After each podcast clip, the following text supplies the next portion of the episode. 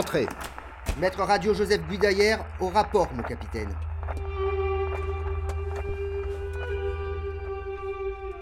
Je suis le maître Radio Joseph Guidaillère.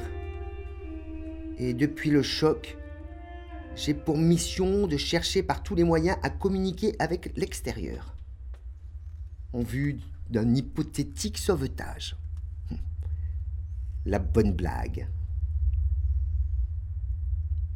Avant de m'inviter à faire cet enregistrement, le capitaine m'a demandé si j'avais bien exécuté ma mission et si je n'avais remarqué aucun fait étrange.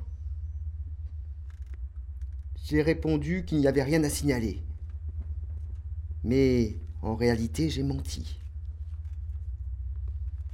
Comment expliquer ce qu'il se produit depuis quelques sabliers? Est-ce dans ma tête ou bien réel? Car je suis sûr de t'entendre, toi, mon très cher, mon aimé à qui je confie ces quelques mots, qui seront sûrement parmi les derniers que je prononcerai. C'est pour toi, et toi seulement, mon frère d'armes, mon frère de cœur, que je trouve encore la force de continuer et de vivre. Tu sais que mes sentiments envers toi n'ont fait que grandir, et que ta rencontre a changé ma vie. Je me souviens la première fois où je t'ai vu. J'arrivais de ma province bretonne où j'avais toujours vécu auprès de mes parents. J'étais tellement destiné dans leur esprit à reprendre leur ferme. J'étais le plus jeune, pas encore marié. Ils avaient déjà tracé ma route. Comment leur dire ce que je ressentais vraiment? C'est mon père qui, un jour, en découvrant mes véritables aspirations, m'a chassé, disant que j'étais une honte pour tous et que je n'étais plus son enfant. En à peine une heure, je passais du statut de fils à celui de paria. Toutes mes pauvres affaires se sont retrouvées jetées dans la cour au milieu des poules. Il me fallait partir, loin, et je choisis la capitale. Lorsque j'arrivais gare Montparnasse, j'avais juste assez pour me payer deux nuits d'hôtel et quelques maigres repas. Je trouvai rapidement un endroit, miteux, pour dormir, et commençai à chercher du travail.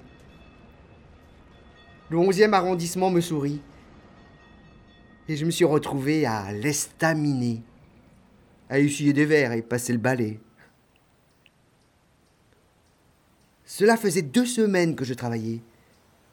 J'avais trouvé, pas très loin du bar, une minuscule chambre de bonne. Un soir, tu as poussé la porte de l'estaminet.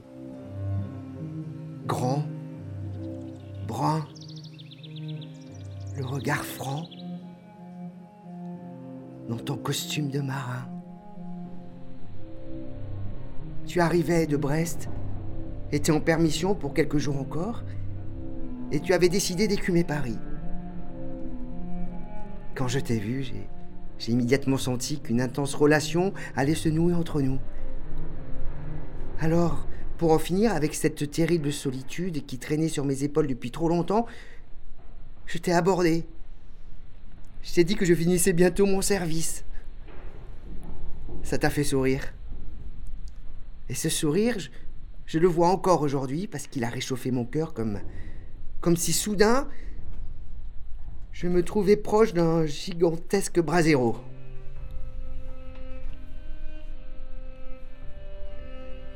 Tu as acheté deux bouteilles de vin et nous avons bu dans les rues, arpentant les quais de Seine. Chaque pas nous rapprochait alors même que nous nous connaissions à peine. C'est à Montmartre que nous avons échoué pour admirer les, les premiers rayons d'un jour tellement nouveau pour moi.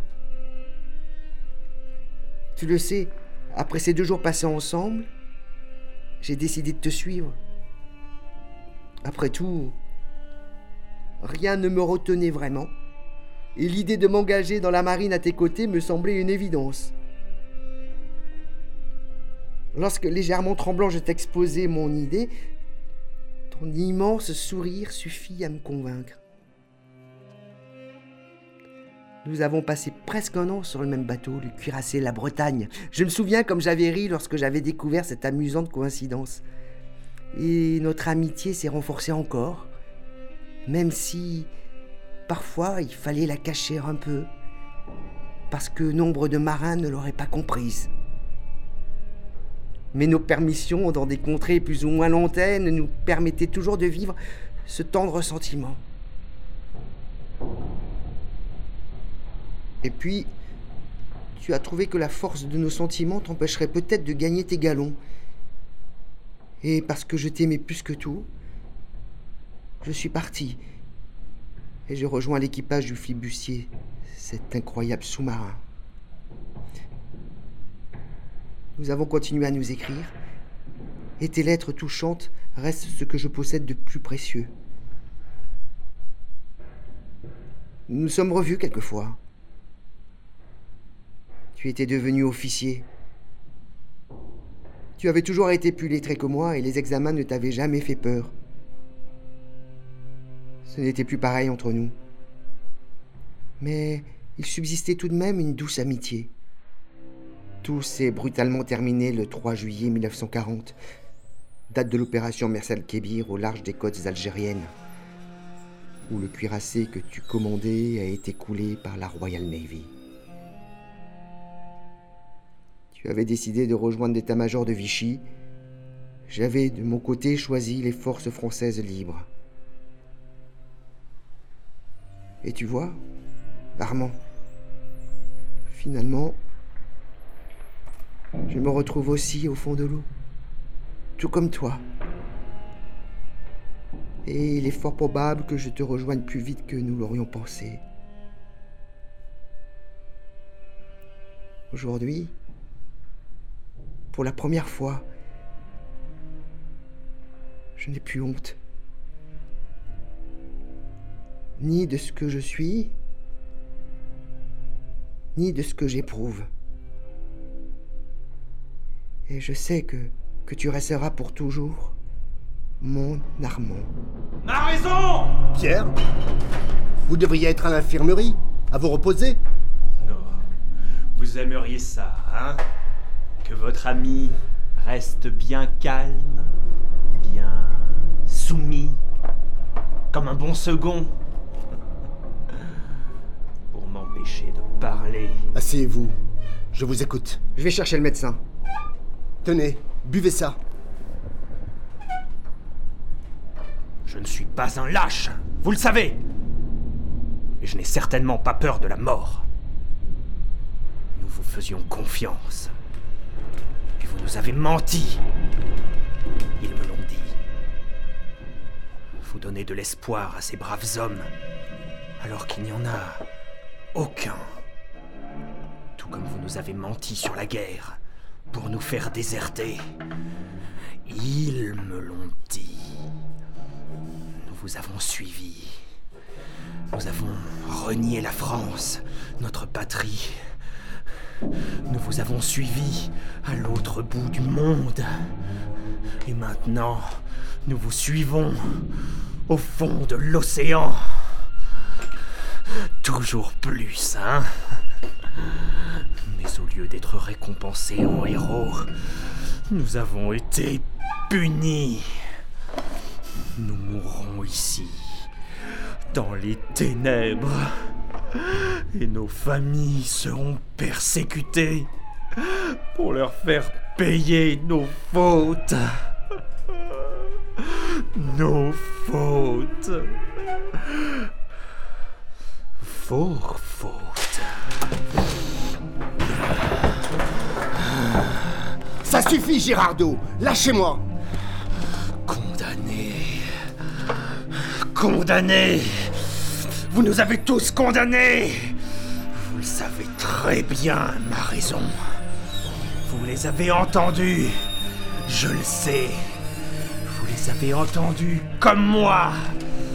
Oh, oh. Mais c'était donc ça votre plan. Depuis le début, vous vouliez nous envoyer tous dans les profondeurs. Avec eux Capitaine de corvette, arrêtez. Pierre, Arrêtez. Tenez-le Tenez-le. Vous n'entendez pas. Leur voix Vous n'entendez pas. Cette mélopée inhumaine. Bien sûr que si. Ils savent très bien que nous sommes là. Ils le savent depuis le début.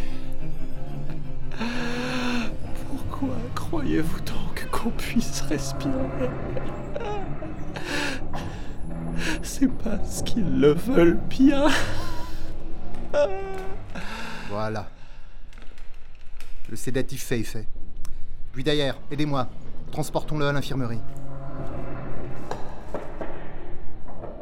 Ça va, mon capitaine? Tout va bien, Gudayer. Donnez un coup de main au médecin. Il faut prendre soin du capitaine de frégate. Je dois te parler, Pierre-Alexandre. Le capitaine Gérardo dort à présent. Vu la dose que je lui ai administrée, il va dormir plusieurs heures. Son comportement est certes inquiétant, mais en plus, j'ai remarqué à plusieurs endroits de son corps que son épiderme devenait scabre. Dans son cou se forment aussi de profondes rides. La situation des autres m'interroge également. L'électricien Monceau a perdu tous les ongles de sa main droite et possède les mêmes plis dans le cou que ceux du capitaine de corvette. Quant à Kerlam, outre les crevasses, le changement de pigmentation de sa peau et sa rugosité, j'ai constaté une sorte de voile sur ses yeux. Son cou commence aussi à se rider. Par précaution, je les ai tous sédatés. Quelle est ta conclusion, Charles? J'ai d'abord pensé à une réaction aux médicaments que je leur avais administrés, mais ça ne correspond pas du tout aux effets indésirables connus. Non, je me demande à quelle étrange réaction nous devons faire face.